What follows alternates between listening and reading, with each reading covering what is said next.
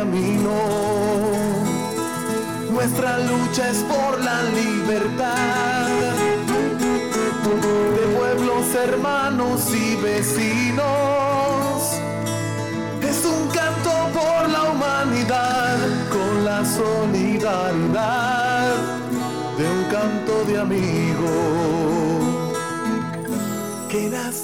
Con el fin de continuar impulsando las relaciones estratégicas para el desarrollo de un mundo multicéntrico y pluripolar sin dominación imperial, Venezuela cada día intensifica sus alianzas políticas y económicas con países que estén comprometidos a trabajar por el bien común, con respeto a la soberanía.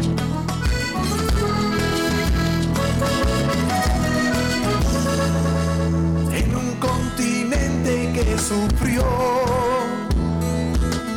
invasión, saqueo y genocidio. Un grito de guerra y de dolor. En Integración Mundial, en sintonía con la Asamblea Nacional Constituyente, daremos a conocer las alianzas, convenios y relaciones estratégicas de nuestro país con las economías emergentes, tal como lo estableció nuestro comandante Hugo Chávez en el Plan de la Patria, hoy Ley de la República. Sintoniza el programa Integración Mundial todos los lunes de 6 a 7 de la noche, con retransmisión los jueves a las 7 de la mañana y los viernes a las 5 de la tarde.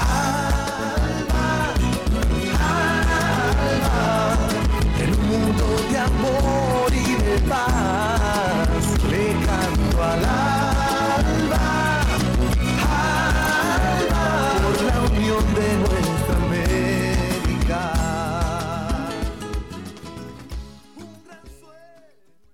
buenas tardes a nuestros usuarios y usuarias que sintonizan el canto de la Guacamaya 90.1 FM. Estamos completamente en vivo, transmitiendo desde los estudios del canto de la Guacamaya ubicados en la Universidad Bolivariana de Venezuela en tu programa Integración Mundial.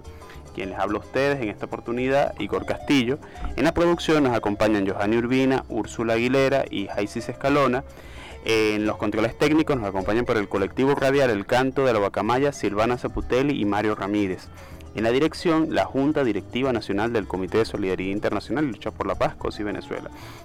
Recordarles a todos y a todos que tenemos habilitados el 0414-386-8379, 0414-386-8379 para sus preguntas, aportes o sugerencias a los contenidos que acá realizamos.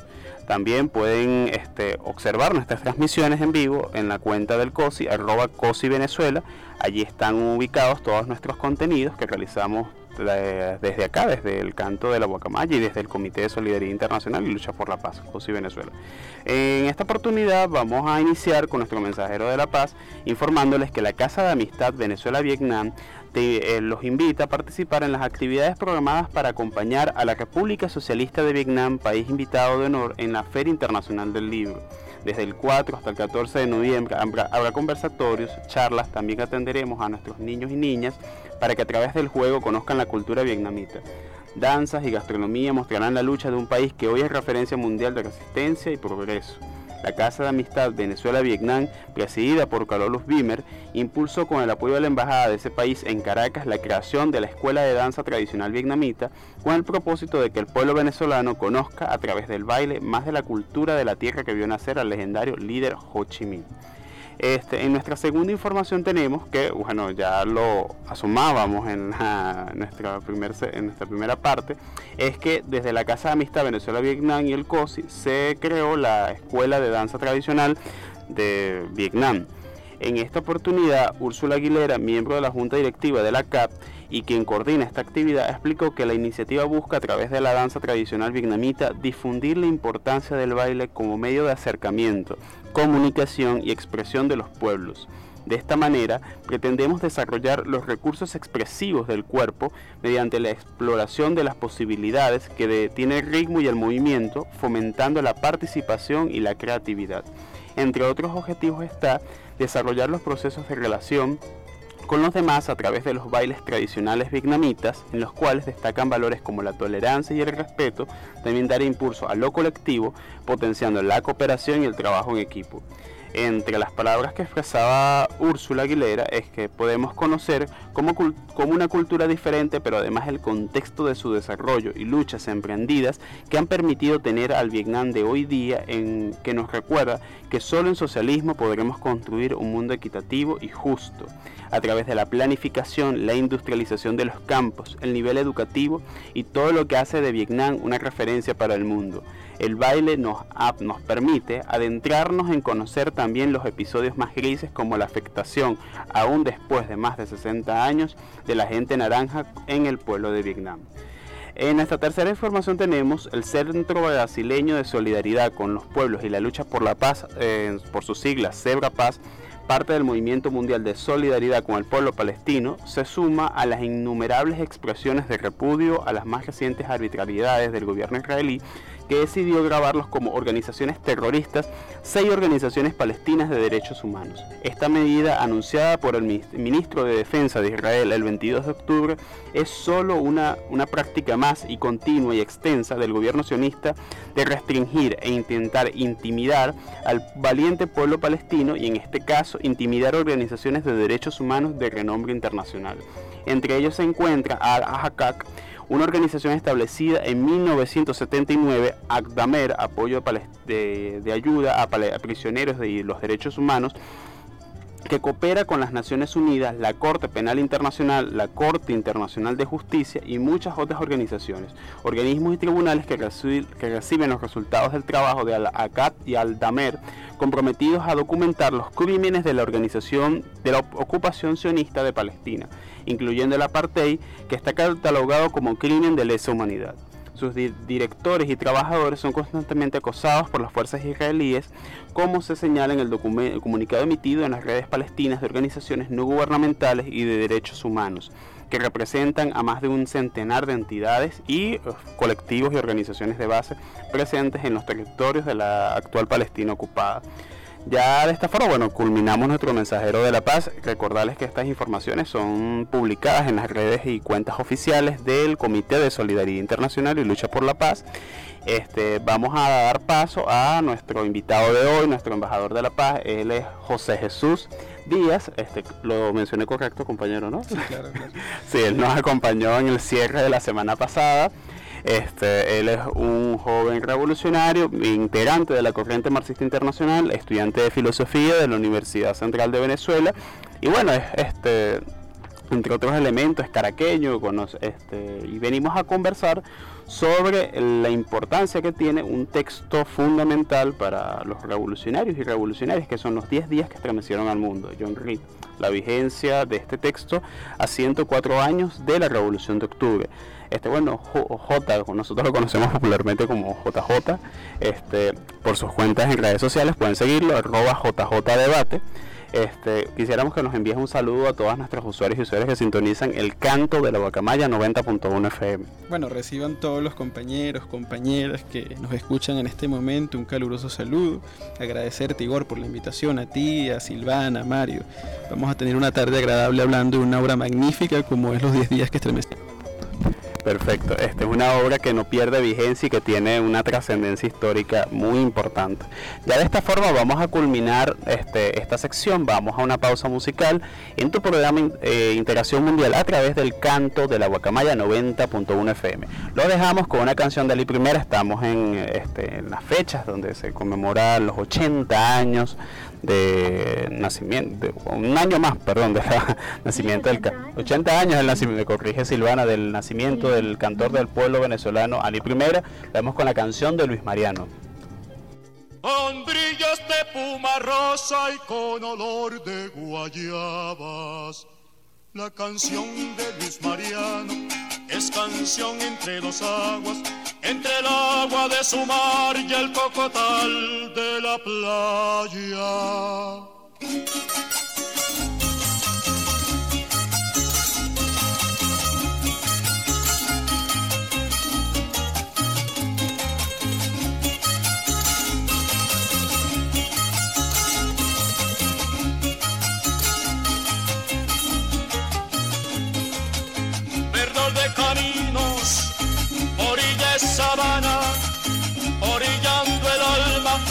Canción de Luis Mariano me enterró en mi propia tierra.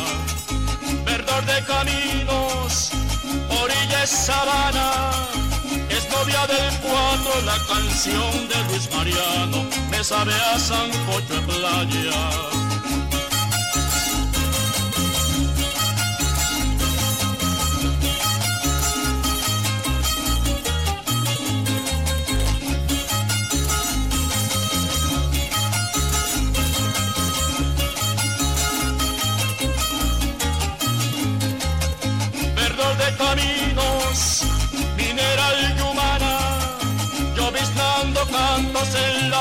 La voz de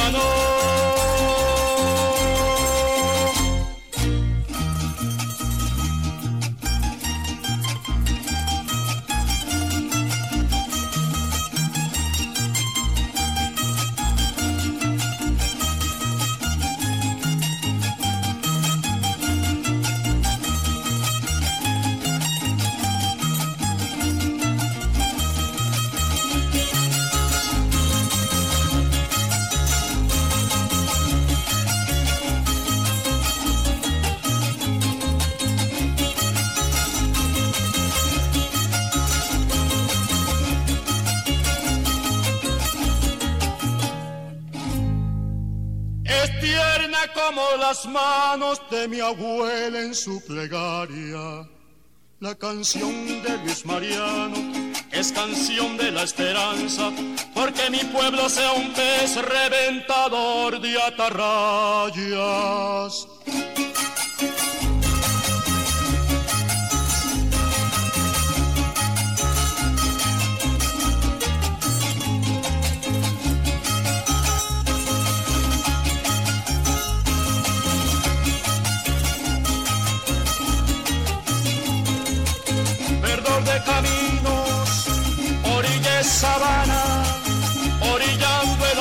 La canción de Luis Mariano, me enterró en mi propia tierra.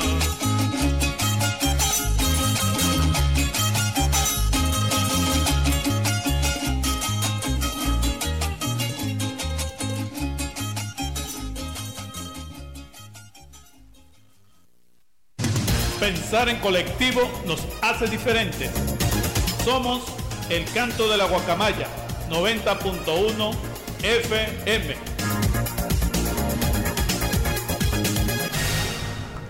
Continuamos en tu programa Integración Mundial a través del canto de la Guacamaya 90.1 FM.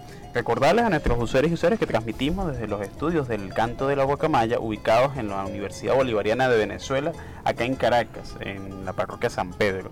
También este, que tenemos habilitados los 0414-386-8379, 0414-386-8379 para sus aportes, preguntas, sugerencias o temas que quieran que, que sean colocados acá en, estas en estos micrófonos o este, eh, opiniones sobre los contenidos que aquí construimos para todas y todos. En esta oportunidad tenemos, ya lo dijimos en el segmento anterior, a José Jesús Díaz. Él es estudiante de filosofía. Venimos a conversar sobre los 10 días que estremecieron al mundo. Eh, José, quisiera primero hacerte una pregunta. Este, ¿Por qué este nombre y de qué trata este texto? Mira, el, texto eh, habla de el segundo proceso que se da en la Revolución Rusa que es la revolución de octubre, ¿no? que es la revolución que radicaliza el proceso iniciado en febrero, que derrumba el zar. Y son los 10 días que transcurren desde que Lenin vuelve de la clandestinidad, después de las jornadas de julio, la decisión de la insurrección armada y la toma del poder. Ok, entonces es la, ubicamos el texto principalmente en los hechos que desencadenaron en la Revolución Rusa. De octubre, propiamente dicho. En la Revolución de octubre, propiamente dicho. O de noviembre en nuestro calendario. Claro, porque también hay un tema allí. En la Rusia zarista se utiliza el anterior calendario, que es el calendario juliano. Correcto. Calendario juliano. Entonces, este, ¿cuál es la. ¿Quién es John Reed? Para... Mira, es interesante porque estamos hablando de un periodista, ¿no? un periodista norteamericano que no solamente es que tremendo profesional y tremendo escritor, sino que también es un militante comunista. Entonces John Reed no habla desde lo que leyó, sino desde lo que vivió, porque en los acontecimientos de octubre de 1917 él estuvo presente. Entonces toda la narrativa del libro es una crónica casi novelada donde él transmite toda la experiencia que vivió. Él estuvo en Oregón, vivió, nació en Oregón, estudió en la Universidad de Harvard. Y la obra, Los 10 días que estremeció el mundo, según un top que salió, que sacó la Universidad de Nueva York en 2007, es considerada la séptima mejor obra de periodismo de Estados Unidos. Es, bien interesante porque estamos hablando de un hombre que, eh, siendo periodista y haciendo un trabajo de profunda eh, calidad, eh, no se queda indiferente ante los hechos.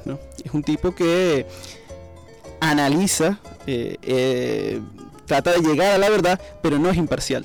Claro, es alguien que toma partido frente a la realidad. Toma partido. O sea, analiza los hechos y toma partido y los interpreta en esta obra. Es como un cirujano. O sea, el cirujano tiene que ser objetivo en su análisis, en, el diagnóstico, pero no es imparcial. El cirujano está comprometido con la vida del paciente. Lo mismo John Reed. Entonces es un tipo muy interesante, además muy joven. Escribió el libro con apenas 30 años. Eh, lamentablemente falleció al año de haber escrito el libro de tifus y es el único norteamericano, no sé si es el único, pero uno de los pocos norteamericanos que están enterrados en el Kremlin, en Rusia. Que, están en los muros del Kremlin. Este, eh, hablando un poco sobre la personalidad de John Reed, este, él estuvo en México, tengo entendido, y conoció a Emiliano Zapata. ¿Qué referencias tienes de este periodo en, su trabajo como reportero? Sí, él estuvo, él estuvo en México, eh, conoció los acontecimientos, la lucha de clases que se desarrollaban en México. Tiene otro texto, creo que se llama México Insurgente. México Insurgente. El, texto. Ahí está una breve estadía.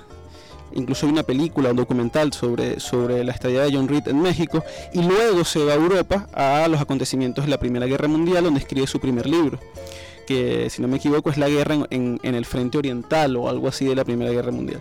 Sí, también es, es un momento de la historia donde, que se ve muy conmovido o, permeado por los hechos de la Primera Guerra Mundial y lo que significó para los pueblos de Europa principalmente. Y bueno, y, sus repercusiones en, acá en América y en Asia, este, producto bueno de todo este de todo lo que implica el sistema capitalista todo está plenamente interconectado este quisiera que abordáramos uno de los elementos de la, de la obra los 10 días que estremecieron al mundo y es sobre la opinión que hace Lenin sobre este texto lo llega llega a considerar como la mejor referencia histórica de, este texto ¿A qué se debe esta apreciación de, de Lenin sobre esta obra? Mira, hay dos cosas, ¿no? Uno, que la visión que plasma John Reed en este libro es una visión general de los hechos de octubre. Digamos, él no se centra en un solo hecho, en la toma del palacio o en la reunión que organizó la insurrección o en la conformación del comité eh, militar revolucionario, sino que hace un análisis general. Lo mismo dice Cruzcaya, que el análisis que hace John Reed, John Reed es un análisis eh, global de, los hechos de octubre. Y el otro hecho interesante que narra John, eh, John Reed, que se plasma, que tú lo sientes, lo vives en cada una de las páginas cuando lo vas leyendo, es que demuestra la profunda conciencia del proletariado ruso para la toma del poder, la combatividad. Eh, lo ves en distintos episodios porque además John Reed no solamente se queda analizando la situación en las grandes esferas, en los grandes liderazgos, ¿no? en el gobierno provisional y en el partido bolchevique, sino que también se mete y, habla con trabajadores y habla con militares, entrevista a personalidades, entrevista a Trotsky, entrevista a Lenin, pero también entrevista a factores de la burguesía esa visión global que tiene y además esa proyección que hay que demuestra la profunda combatividad del pueblo ruso, que es uno de los principales síntomas de una revolución, creo que son dos valores fundamentales de esta obra que Lenin rescata. Sí, son dos valores que de alguna forma colocan en la forma cuando cuando cualquier persona va leyendo esta obra es una especie de relato llegas hasta sentir los hechos, cómo van, cómo van sucediendo la concadenación de hechos que desencadenaron en la Revolución de Octubre.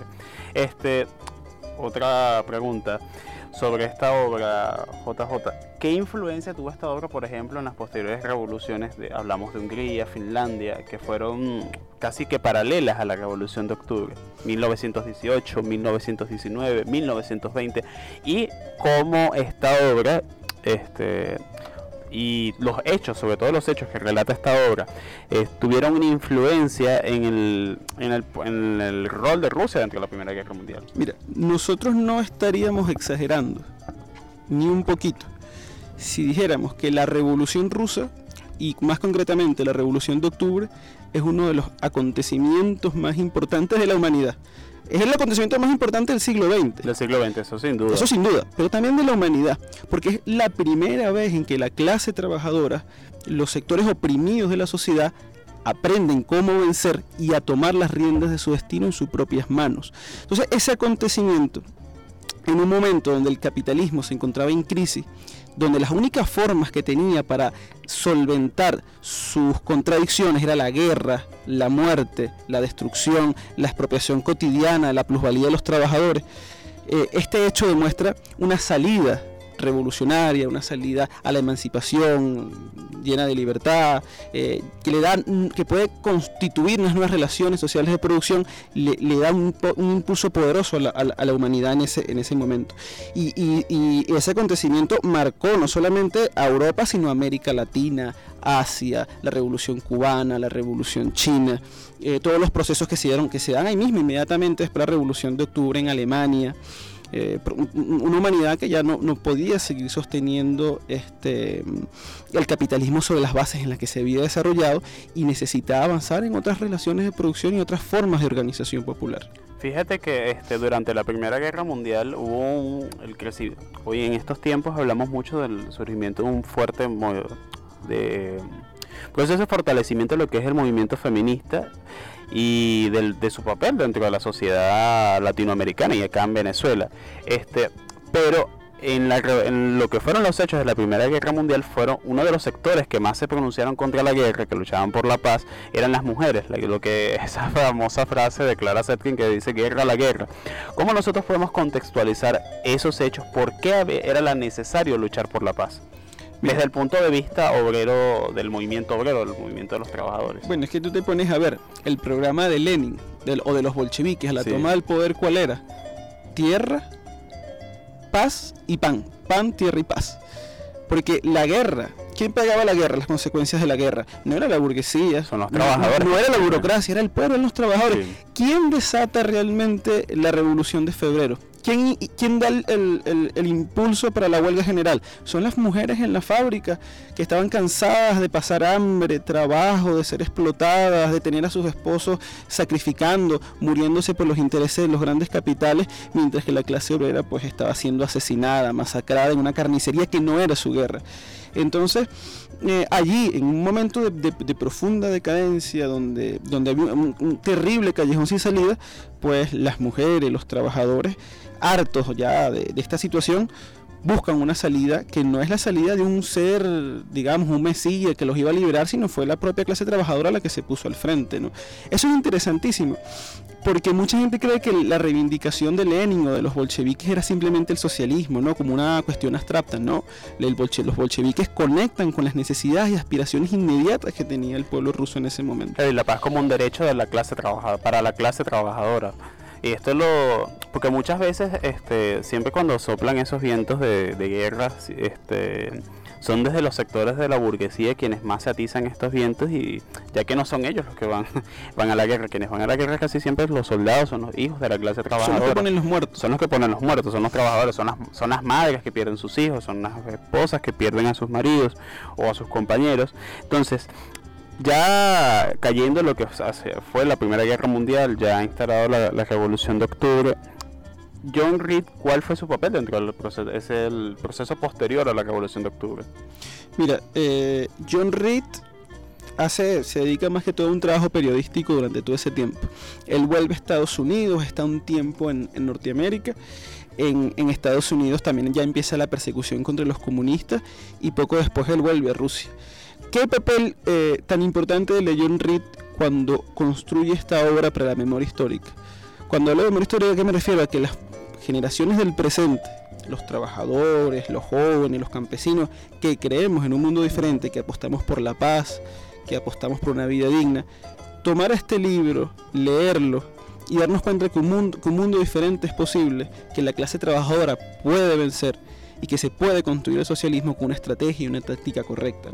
Yo creo que ese trabajo que hace John Reed, él después, después de este libro, intenta escribir el tratado, sobre el tratado de el tratado que, de, que, que, que pacta ¿no? los, los bolcheviques con Alemania. El eh,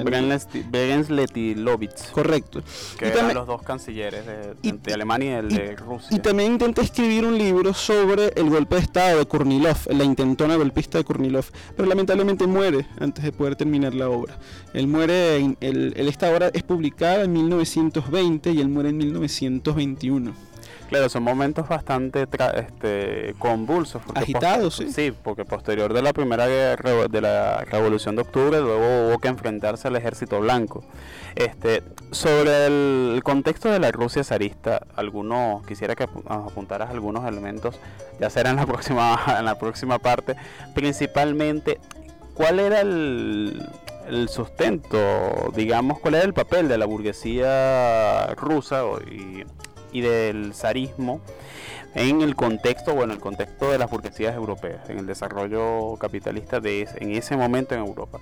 Vamos a una pausa musical, siendo las 5.26 minutos de la tarde, los dejamos con Ali Primera, La Soga, aquí en tu programa Integración Mundial a través del canto de la Guacamaya 90.1 FM.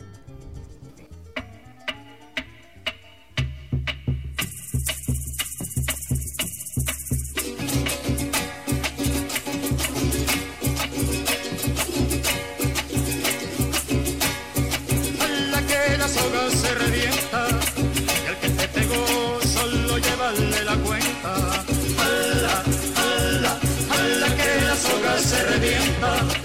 En cuanto me cuante, mañana habrá luna nueva.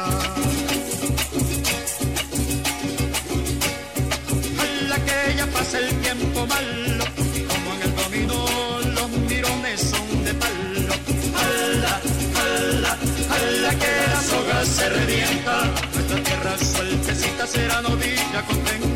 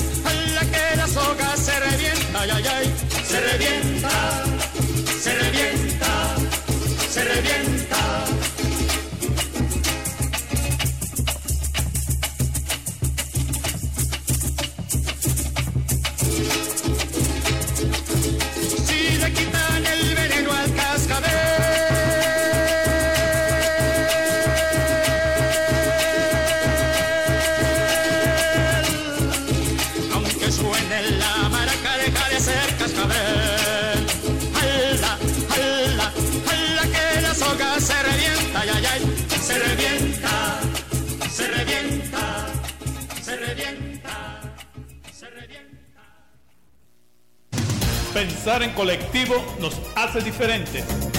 Somos el canto de la guacamaya 90.1 FM.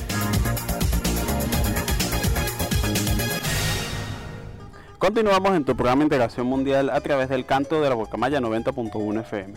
Recordarles a todos y todos que tenemos habilitado el 0414-386-8379, 0414-386-8379 para sus aportes, preguntas, sugerencias de este programa y los contenidos que acá producimos para todas y todos. También pueden ubicarnos en los canales, en las principales plataformas de podcast con las palabras Integración Mundial, El COSI Venezuela en la radio o El Canto de la Guacamaya. A través de esas palabras pueden ubicar este y otros programas que están, están siendo montados allí en las plataformas, principales plataformas de podcast. Eh, también estamos transmitiendo en vivo a través de la cuenta Instagram del COSI, arroba COSI Venezuela. Por allí pueden hacer sus comentarios o participar acá en este debate que tenemos con José Jesús días. Vamos a pasar a nuestra sección integrándonos al mundo. Hablaremos unos pequeños fragmentos de un texto, de un artículo de opinión publicado originalmente en Rebelión. Esto fue publicado el 7 de noviembre de 2017 y es escrito por Joseph Manfius. Él es de un, uno, este, del, escribe para el portal francés El L'Humanité y está traducido en la versión español por Beatriz Morales Bastos. El título de este artículo remite a uno de los primeros libros sobre la Revolución de Octubre, 10 días que estremecieron al mundo del periodista estadounidense John Reed, publicado en 1919. Todavía hoy este libro se considera uno de los documentos periodísticos más importantes del siglo XX. John Reed, este, hay, hay múltiples traducciones de este libro, por eso algunos términos pueden variar según el idioma, pero que vamos a leerles. Las grandes revoluciones siempre van por delante de su tiempo. Siguen unos objetivos que suponen un progreso respecto a las fases históricas precedentes. La Revolución de Octubre fue el primer intento a escala mundial de acabar con la miseria y la opresión del capitalismo. Ejerció su influencia decisiva en todo el siglo XX. Volvamos a sobre este acontecimiento. En su relación con la Primera Guerra Mundial, cuando se aproximan las conmemoraciones de la Primera Guerra Mundial, ahora es el momento del nuevo centenario, el de la Revolución de Octubre, que tuvo lugar en 1917 en el Imperio Ruso y llevó a la creación de la Unión Soviética, no es casual que ambos aniversarios solapen ya que están estrechamente ligados. La Primera Guerra Mundial estalló con un conflicto entre las grandes potencias europeas de entonces que esperaban reforzar y expandir su posición de fuerza. Pero el campo de cuatro años en la lucha militar, cada vez más extendida y sin salida, y con un importante deterioro de las condiciones de vida de las naciones beligerantes, la Primera Guerra Mundial provocó la caída de no menos de cuatro imperios. La Rusia zarista ni siquiera conoció el final de la guerra. La abdicación del zar Nicolás II en marzo de 1917 ponía fin a 300 años de dominación dinástica de los Romanov el fin de la Primera Guerra Mundial en noviembre de 1918. A estas fechas están adaptadas a nuestro calendario en la sección anterior. Vimos que este, respectivamente es febrero y octubre en el calendario juliano. Provocó después la caída del Imperio Alemán, la de la doble monarquía astrohúngara de los Habsburgo y el Imperio Otomano. Los antecedentes. La Primera Guerra Mundial se había estado este, precedida en un largo periodo de problemas y conflictos. Supuso en cierto modo el golpe de gracia al imperio zarista.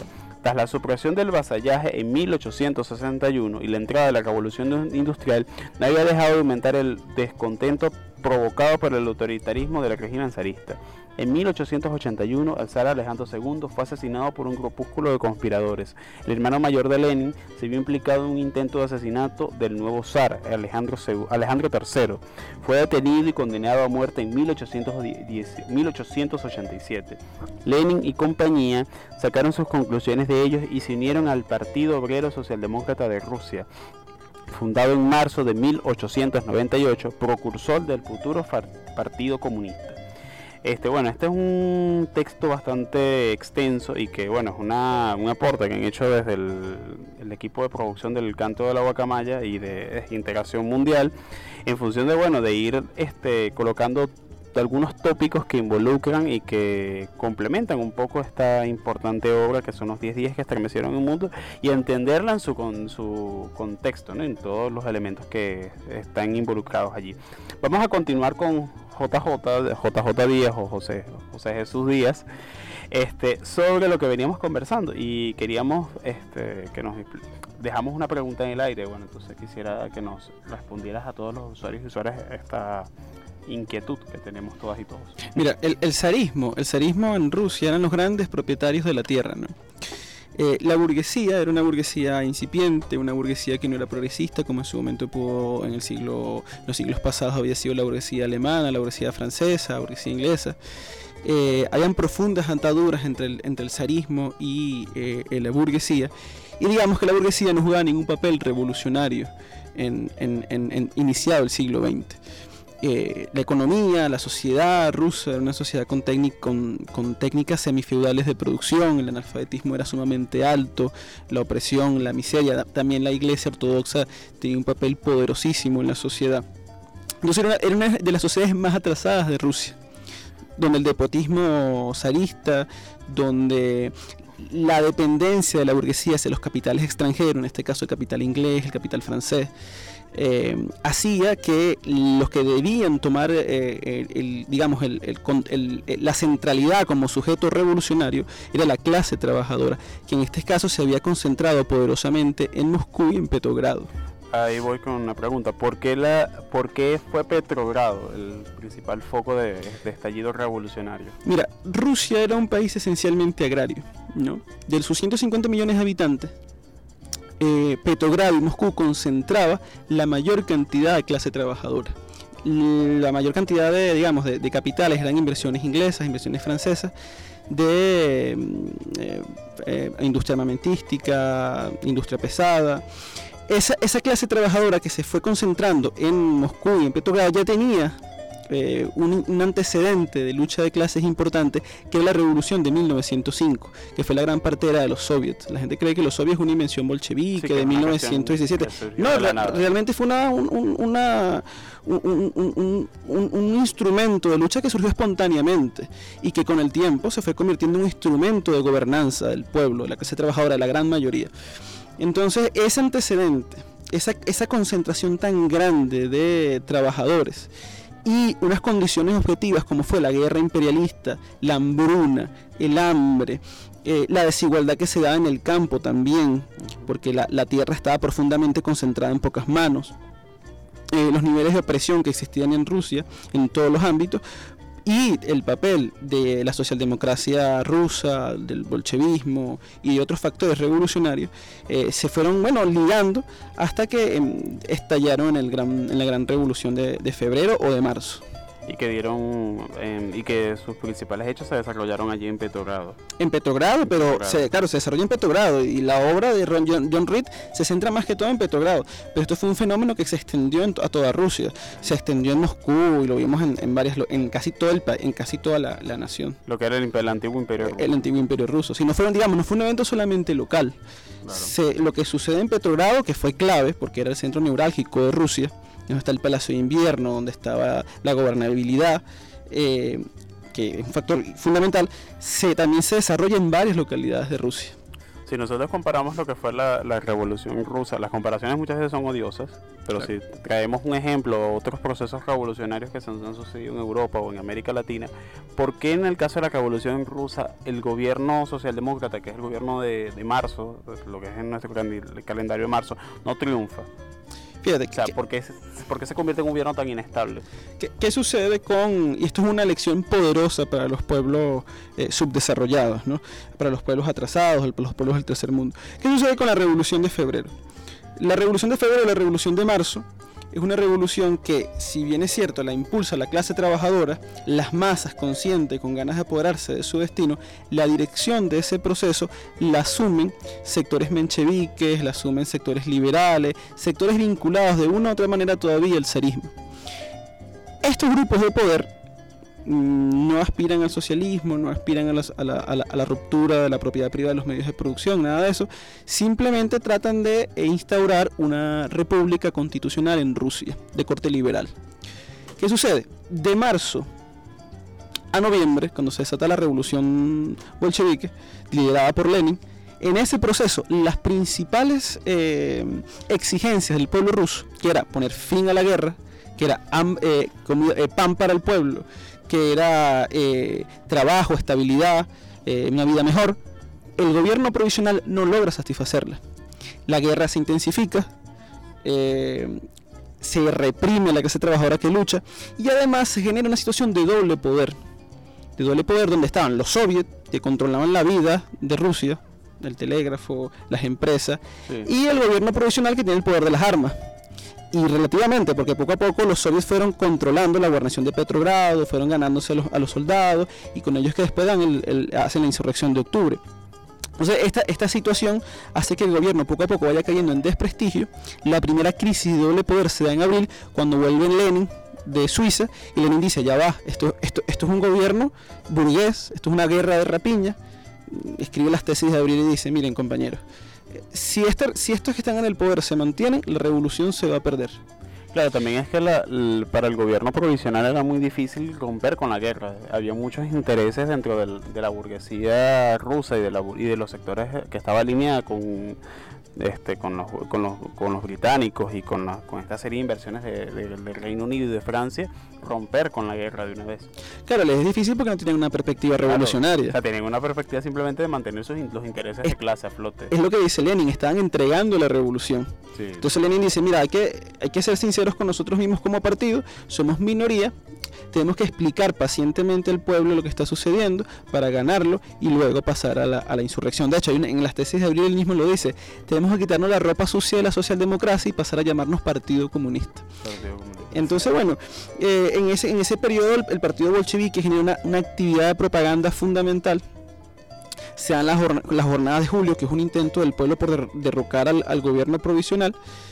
Y finalmente se da eh, la revolución de octubre, cuando entra en una disyuntiva importante. Lenin se da cuenta que el gobierno de Petrogrado, el, el de Petrogrado es controlado por los bolcheviques, y dice, bueno, tenemos la confianza del pueblo, el pueblo cree en nosotros.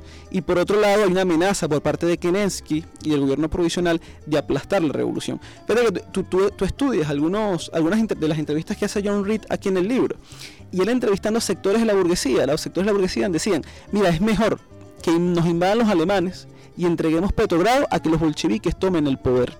Esta es la, perspectiva entreguista que tenía la burguesía. Porque ¿cuál era la contradicción de fondo? Una contradicción de clase.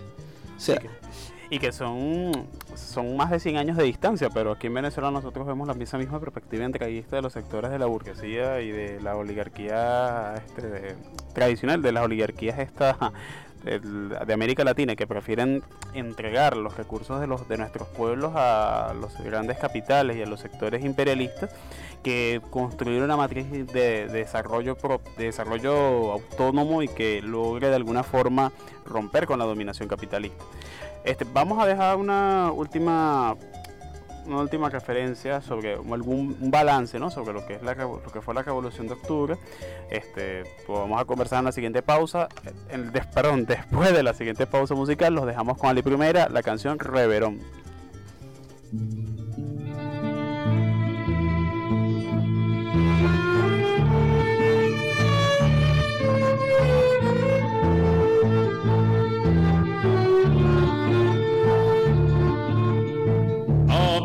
de su mango azul, de su litoral, con rojo de sol poniente pincelaba un despertar. Cuando estaba pequeñito miró las mariposas volar y aprendió a amar los colores. Con amor supo pintar, reveró, titirite, reveró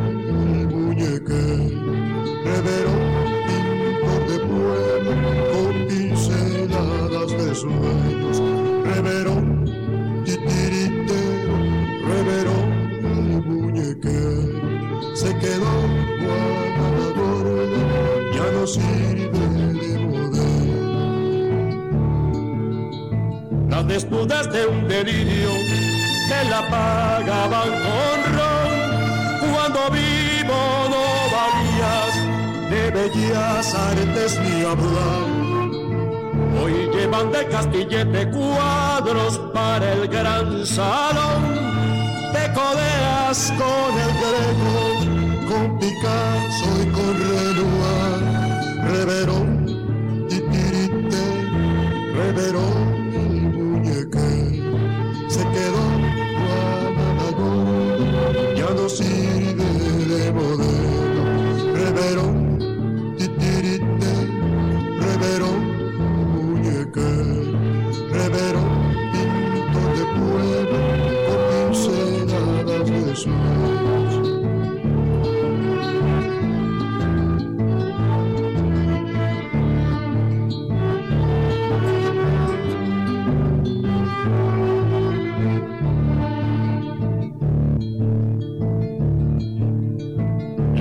cosas de mi país, hasta cuándo pasarán. ¿Qué dirá Bárbaro Rivas? Yo no le he compuesto nada.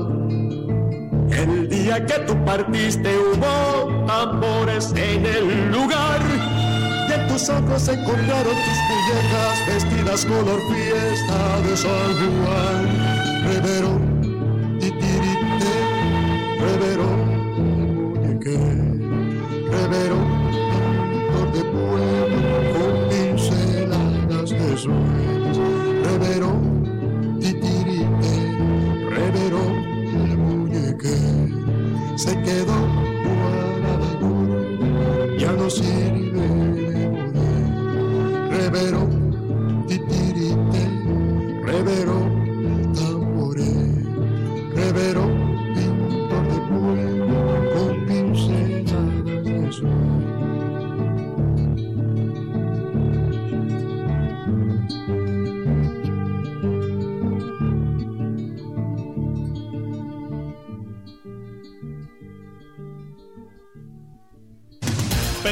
colectivo nos hace diferentes. Somos el canto de la guacamaya 90.1 FM.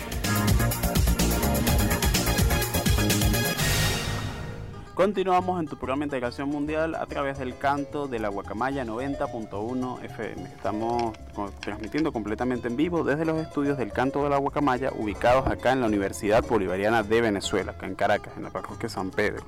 Vamos a pasar a nuestro buzón de la solidaridad, primero saludando a Leonora Soteldo, la cual se conectó desde muy temprano en este programa, es la compañera de nuestro, compañero, de invitado de hoy, nuestro embajador de la paz, JJ Díaz. También a la camarada Mirka Sarmiento, ella está muy atenta sobre las publicaciones que realizamos desde el Comité de Solidaridad Internacional por, por la Paz. Evarixtos es un, un joven activista que bueno siempre ha estado atento a nuestras transmisiones. M. Reyo y a los activistas del Comité de Solidaridad Internacional y Lucha por la Paz de los estados Sucre y Mérida, el cual este, desde muy temprano ah, están participando y están opinando sobre los contenidos que acá producimos para todas y todos. Vamos a continuar con nuestra pregunta. El buzón de la solidaridad son preguntas y respuestas de un minuto. Este, si quieres enviar primero un saludo, pues puedes empezar por acá, enviando un saludo a nuestros usuarios y usuarias, que una amiga, algún amigo que esté escuchando nuestro programa. Y son, bueno, preguntas rápidas, respuestas rápidas. Entonces, bueno, te dejamos en tu voz. ¿Quieres enviar algún saludo? Bueno, un saludo a todos los que nos escuchan, a todos los que creen en un mundo mejor, a todos los que están muy atentos a lo que estamos acá discutiendo, conversando. Perfecto. Primera pregunta.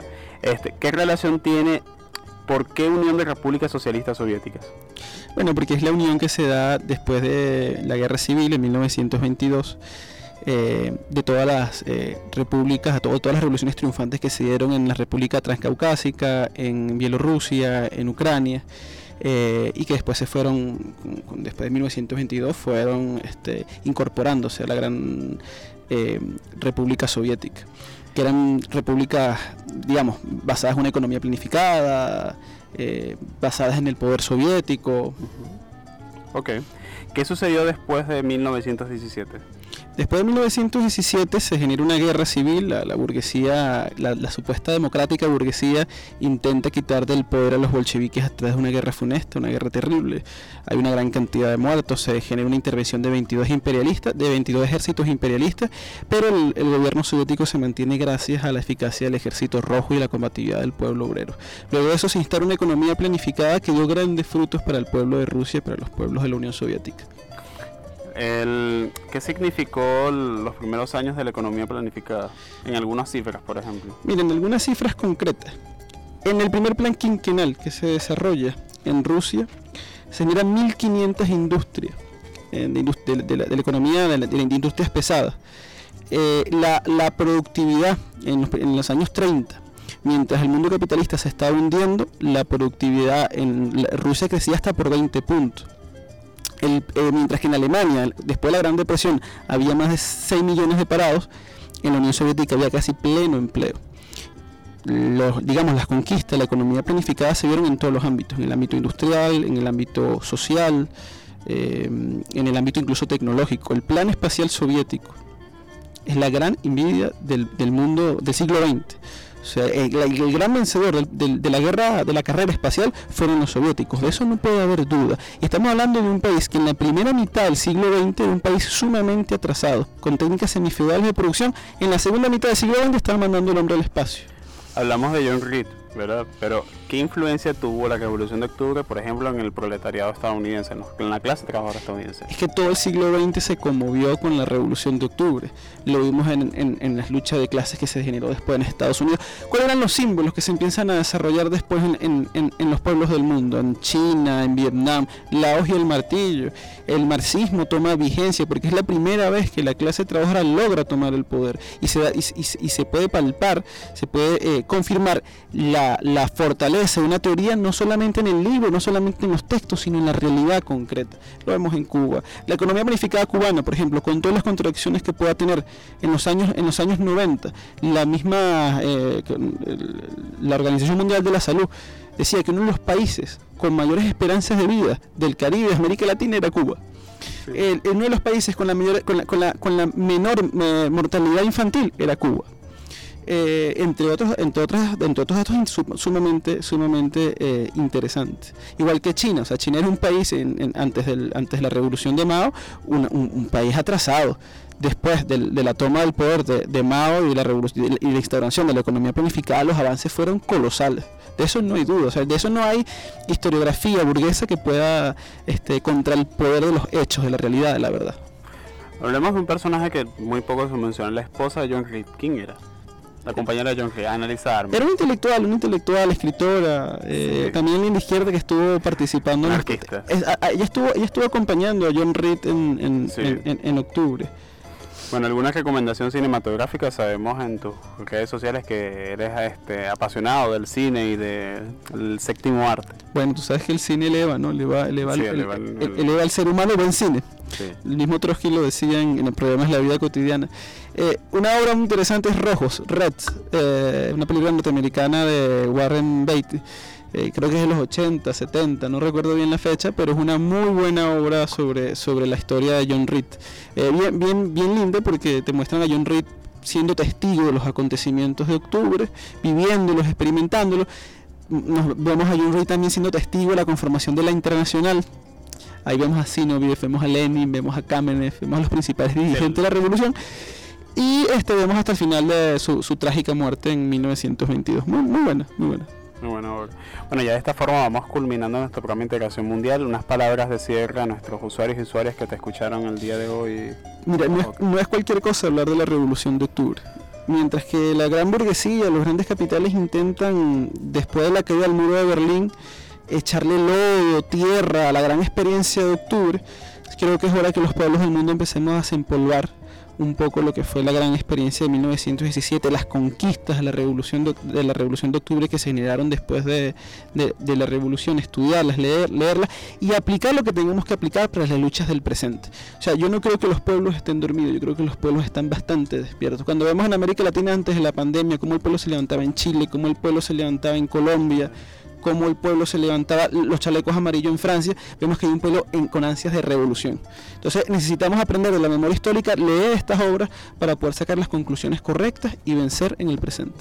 Bueno, muchísimas gracias JJ por tu participación acá en el programa. Ya de esta forma vamos culminando está el programa número 31 de Integración Mundial.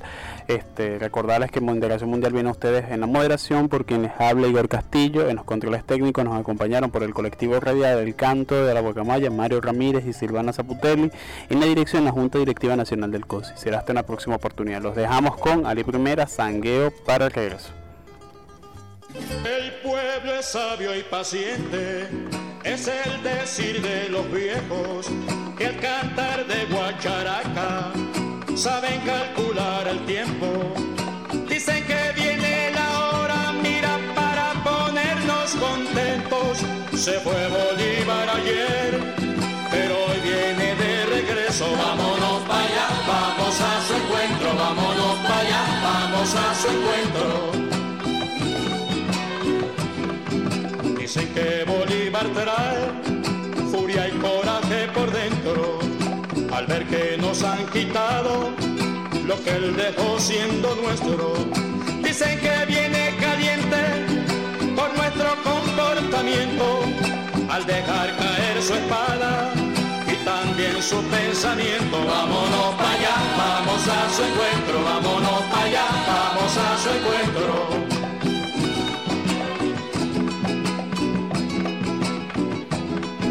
Si Jesucristo sacó los mercaderes del templo, Bolívar también volvió a liberar a su pueblo. Si Jesucristo sacó los mercaderes del templo, Bolívar también volvió a liberar a su pueblo. Vámonos para allá, vamos a su encuentro, vámonos para allá, vamos a su encuentro.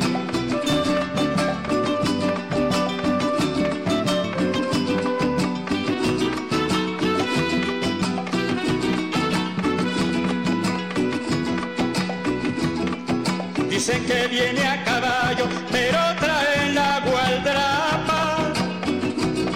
Un arsenal de cariño para separar en la patria. La patria es una mujer y el regreso para amarla. Contra los que se desvelan tan solo por disfrutarla y en vez de darle caricias lo que hacen es manosearla. Vámonos para allá, vamos a su encuentro, vámonos para allá, vamos a su encuentro.